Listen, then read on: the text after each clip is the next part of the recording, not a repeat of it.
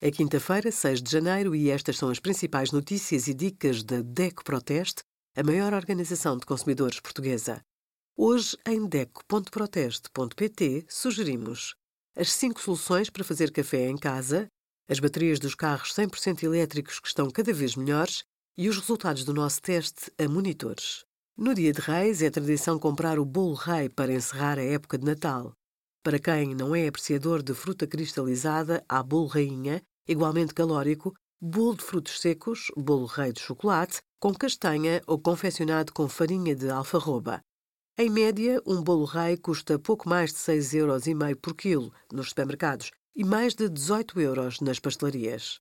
O preço do bolo rainha é superior. Quanto às calorias, uma fatia de bolo rei pode chegar às 428 quilocalorias e de bolo rainha às 438.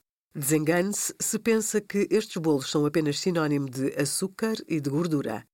Quer compre no supermercado ou na pastelaria, uma fatia contém entre 0,6 e 1 gramas de sal. Ou seja, ao saborear estas iguarias, está a ingerir entre 12 e 20% da quantidade de sal aconselhada por dia.